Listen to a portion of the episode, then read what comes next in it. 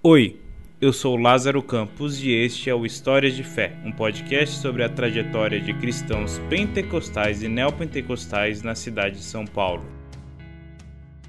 Contei no último episódio como a Assembleia de Deus teve um pouco de resistência à minha chegada, mas na quarta e última visita eu já parecia fazer parte da EBD. Naquela manhã, vim à igreja sem nenhuma conversa combinada, então teria que arranjar uma entrevista ali, na hora. E eu não podia sair de uma reunião de maioria feminina sem entrevistar uma mulher. Por isso, cheguei bem cedo para conseguir conversar com alguma das líderes da reunião. A primeira pessoa que chegou na igreja foi a irmã Luzia. Esperei que ela terminasse de orar, um costume de várias pessoas da igreja chegar e se ajoelhar para orar antes de participar de um culto ou reunião. Ela hesitou em dar o depoimento, mas topou. Nascida no interior baiano, ela viveu em uma casa dividida entre religiões. Sua mãe era evangélica, mas seu pai não gostava muito que seus filhos fossem na igreja.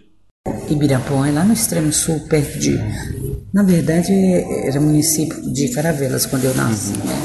Caravelas, Porto Seguro, é para aqueles lados. Uhum. E eu cresci ouvindo minha mãe louvar, né, os hinos. Ela nunca foi assim uma cristã declarada assim quando a gente era criança por causa do, uhum. do papai que não gostava, não deixava, né? Ah. Mas a gente ouvia ela cantar e isso tudo ficou registrado na minha memória. Só quando eu tinha a gente ia para a igreja também escondido de papai, mas uhum. ele descobriu e barrou, né? Então a gente ficou sem. Aos 16 anos, Luzia veio para São Paulo e teve uma experiência com Deus. Quando vai contar dessa experiência, Luzia cita também que tinha uma tia que exigia que ela fosse na igreja católica. Eu estudava em escola católica e a minha tia era tia. Ela exigia que a gente fosse para a igreja católica. Mas eu nunca fui fã de santinho, de católica, uhum. essas coisas. E muita decepção com os ensinamentos, que papai proibia tudo, não deixava nada. Uhum. Aí chegando aqui, aconteceu isso, que o senhor perguntou para mim assim, por que, essa irmã nunca me viu, uhum. por que que eu me emocionava tanto e não o seguia, né? Uhum. É, e tu, uhum. porque te comoves tanto, não me segues, a não ser em mim, uhum. onde irás achar a salvação. Só que eu aceitei Jesus ali. Uhum. Porque de criança eu nem me lembro como foi. Acho que ia pela. Porque era tudo família. E aí eu. Mas só que eu não segui. Aí eu fui embora, voltei, fiquei nessa, né? Mas sempre com aquele. Eu sempre orei. Minha mãe ensinou a gente a orar, Pai Nosso. Uhum. E eu pedia para ele isso, né? Em outro momento da entrevista, Luzia contou que foi professora. Ela explicou que queria ter estudado mais, mas isso não foi possível. Eu fiz magistério há muito tempo, eu era muito ah, menina ainda. Ah, na, na época que era magistério ainda, né? isso, né? Normal isso. e. Que era três anos, né? Sim, e a gente sim. ainda fez em dois, em um ano, só que a gente estudava o ano inteiro, o dia inteiro. Uhum. Eu fiz lá em Salvador, para dar aula nos interiores, nas cidades carentes. E eu não pude continuar meus estudos porque eu tive que vir para trabalhar. Naquele tempo uhum. que você ganhava, não dava para você pagar um lugar para morar, entendeu? Então, uhum ficava só com a condução e pagava onde morar uhum. e não dava. Então eu tive que deixar tudo para trás, assim. Paz, meninas, boa semana.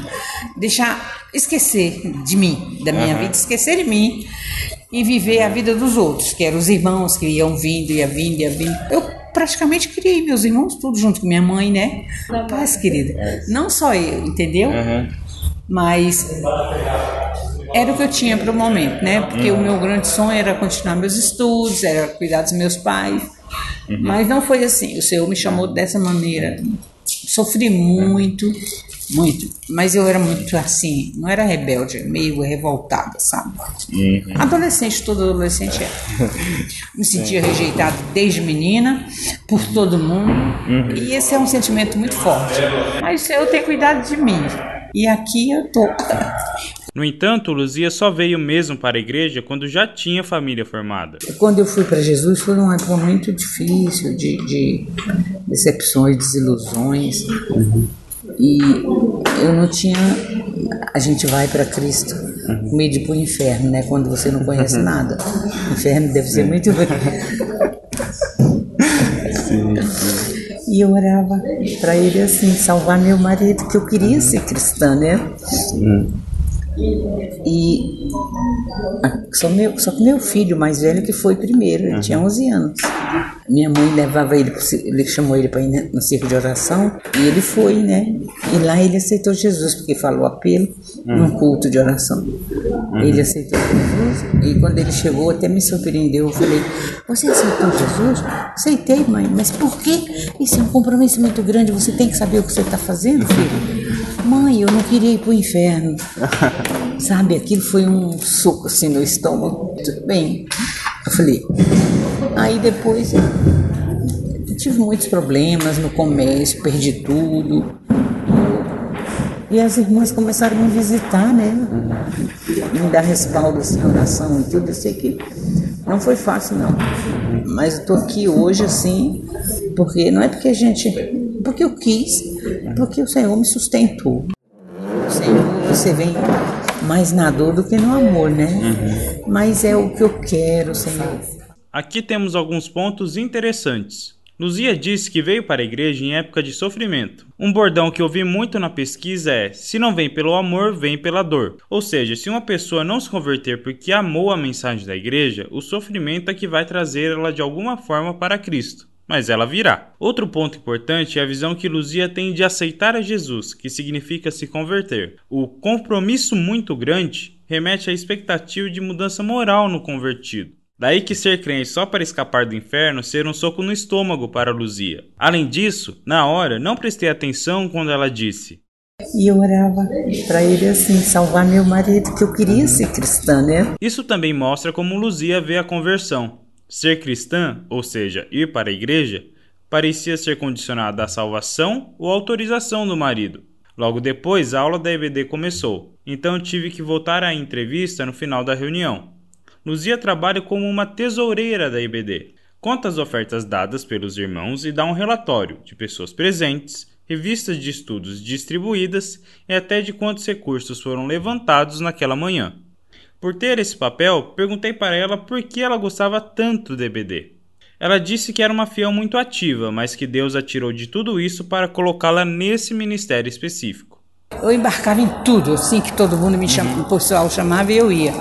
Só que o Senhor, eu não perdia vigília, eu não perdia culto nenhum, nem visita, nada, uhum. sabe?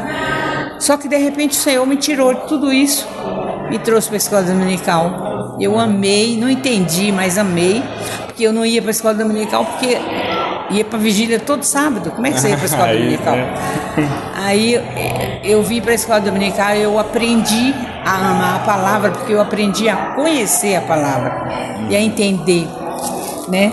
E aí eu estou na escola dominical até hoje. É a coisa para mim mais importante da igreja é a escola dominical. Uhum. Quando você tem uma equipe boa, quando você começa a entender, porque você para entender Bíblia, você tem que ter a, a luz do Espírito, né? Mas quando perguntei o que mudou na vida dela ao se converter, interessante foi ver Luzia se abrir e falar de coisas que, normalmente, não se conta a um mero conhecido. Ah, mudou muita coisa. Muito.